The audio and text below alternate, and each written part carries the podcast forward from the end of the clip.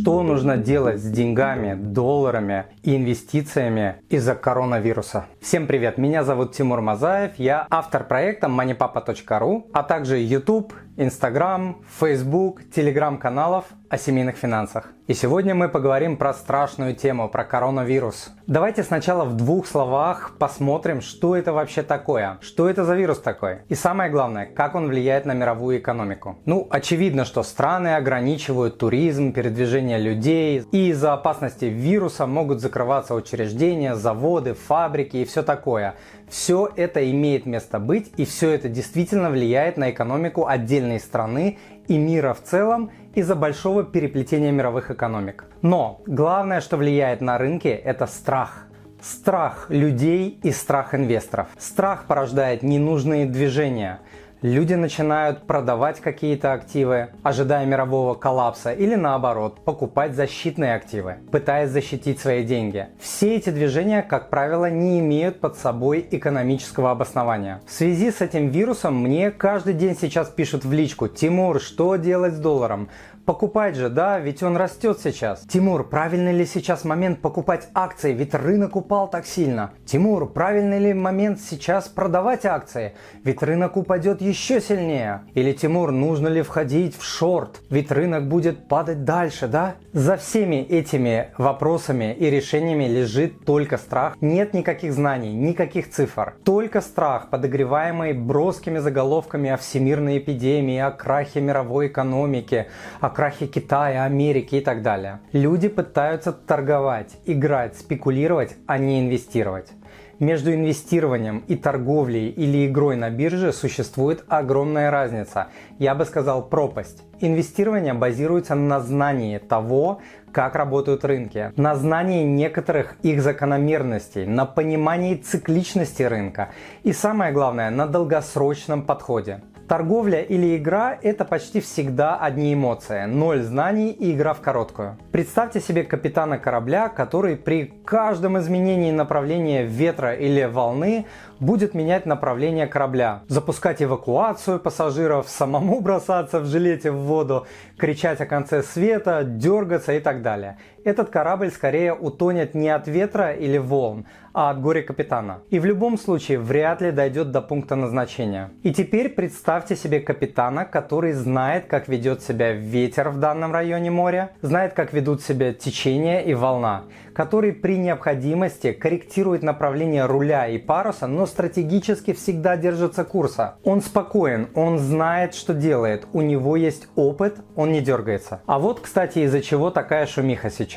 Видите малепусенькую загугулечку наверху? Это и есть конец света, катастрофическое падение рынка, о котором все говорят. Как видно, ни о каком коллапсе пока говорить не стоит. Большая коррекция, которая в народе называется кризисом, это, как правило, падение индексов на 40, 50 или более процентов. Кризис длится многие месяцы, как правило. Может ли эта загугулечка продолжить падение? Да, может, но если при каждой загугулечке судорожно что-то покупать или продавать, вы просто сойдете с ума.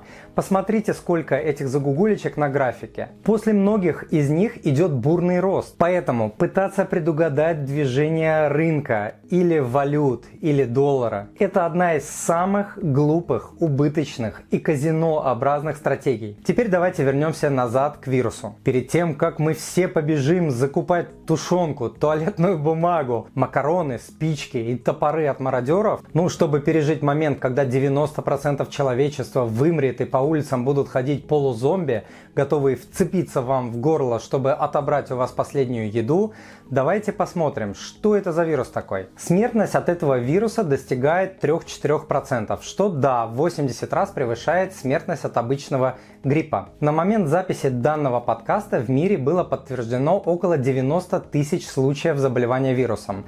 Да, эта цифра все еще быстро растет. На данный момент она составляет около 1 тысячной процента населения мира. Даже если завтра больных станет в 100 раз больше, это будет десятая часть процента. Из этих этих 90 тысяч человек, кстати, примерно половина уже выздоровела и вернулась к жизни. И подавляющее большинство оставшихся больных, и все те, кто до сих пор не обнаружен, и те, кто еще не заразился, также выздоровят. А теперь посмотрим на статистику обычного гриппа. Например, в США. Каждый год в США от обычного гриппа умирают около 30 тысяч людей, а Америка это 4% населения Земли. В мире ежегодно гибнет от гриппа от 300 до 650 тысяч людей по данным Всемирной организации здравоохранения. До 650 тысяч человек ежегодно. От 15 до 30 тысяч людей в одной только России погибает ежегодно на дорогах. Более 2 миллионов людей в год умирает в США от нездорового образа жизни. Получается, что то, что уже окружает нас в сотни или тысячи раз –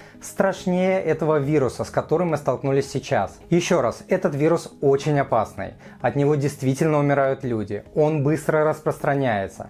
Но паниковать пока точно рано. А вот и сравнение коэффициента смертности от коронавируса по сравнению с другими известными вирусами. Да, коронавирус распространяется быстрее, чем многие другие эпидемии в первые два месяца, но, похоже, он не распространяется со скоростью того же свиного гриппа. И смертность от него не выше, чем у многих других вирусов, которые уже были, в том числе Эбола. Кстати, Эбола заразила более 28 тысяч людей и привела к гибели более 11 тысяч из них.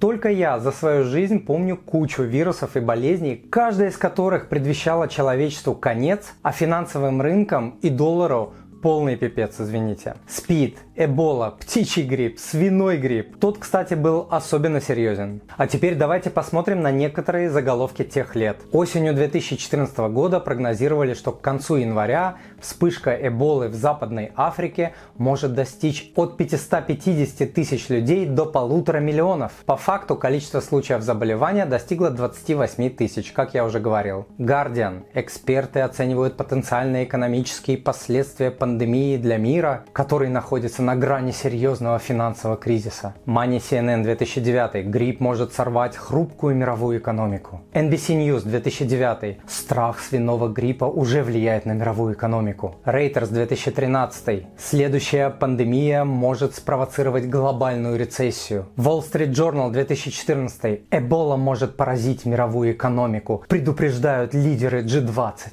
Всемирный банк 2014 год. Кризис Эболы.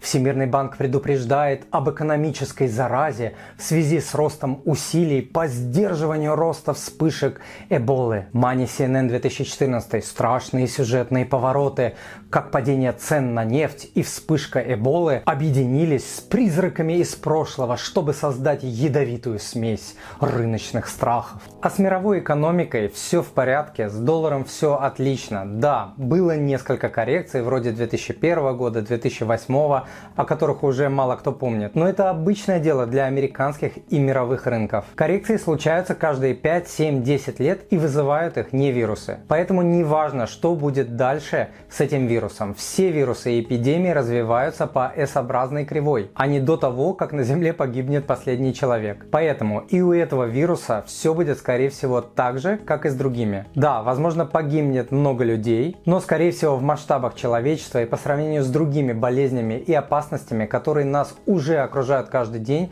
это будет каплей в море, как и было со всеми предыдущими вирусами. Но я не врач, не ученый, не бабка-гадалка, я не буду гадать, что может произойти. Я знаю несколько вещей. Первое. Я не хочу жить в страхе. Второе. Я верю в лучшее и верю в то, что в этот раз все будет примерно так же, как было много раз в прошлом с другими вирусами. А как лучше всего бороться со страхами?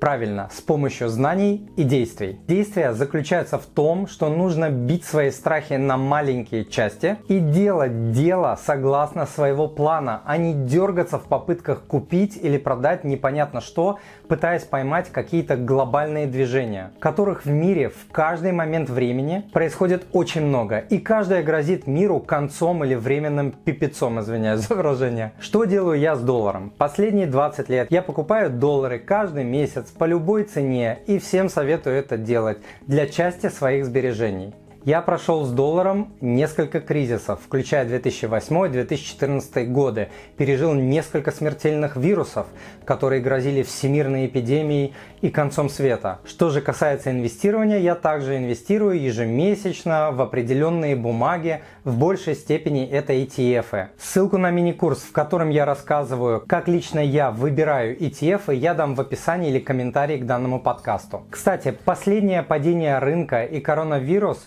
сейчас играет на руку инвесторам, потому что можно покупать активы на 15-20% дешевле, чем это можно было сделать несколько недель или месяцев назад. Но даже если рынок будет падать дальше, я все равно буду покупать. Мой горизонт 10, 20, 30 лет. Мне плевать на краткосрочные скачки рынка. Я сплю очень хорошо и спокойно, с улыбкой. Хоть рынок падает на 15% вниз, хоть он растет на 15% вверх э, в моменте. Бумаги, которые я покупаю, в большинстве своем приносят дивиденды.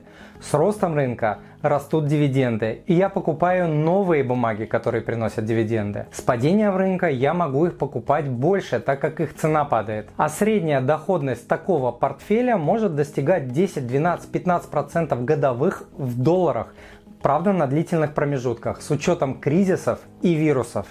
Просто посмотрите на историческую доходность индекса S&P 500 если не верите мне. Ссылку на графики я также дам в описании или комментарии к данному подкасту. Поэтому, друзья, параллельно с закупкой тушенки нужно выбросить на помойку телевизор, нужно спокойно учиться управлять своими финансами и своими инвестициями. Кстати, я обучаю и тому, и другому на своих живых онлайн-тренингах. Ссылки я также дам в описании или в комментариях к данному подкасту и продолжать инвестировать при любой турбулентности рынка. Кому интересно именно инвестирование, приходите, научу инвестировать спокойно, ничего не бояться, инвестировать годами. Именно инвестировать, а не торговать, играть или спекулировать. Попытки поймать пики или падение рынка – убыточная история для 99% инвесторов – я тоже этого не умею делать, предсказывать пики и падения рынка. Я хочу засыпать и просыпаться с улыбкой на лице, зная, что я в выигрыше при любом раскладе. Смотрите полную версию сегодняшнего подкаста по ссылке в описании. А я желаю вам благополучия в финансах, в семье и по жизни. И, конечно, большого здоровья. Не болейте ни вирусами, ни какими другими заболеваниями. С вами был Тимур Мазаев, он же Мани Папа. До встречи!